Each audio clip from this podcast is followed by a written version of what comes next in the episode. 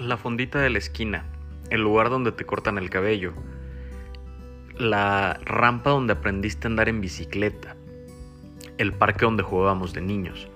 Todos esos lugares que son parte de nuestra vida cotidiana, yo creo que merecen más atención. A través de este podcast te invito a compartirlos, te invito a que la gente sepa cuáles son aquellos lugares mágicos de la Ciudad de México que merecen más atención.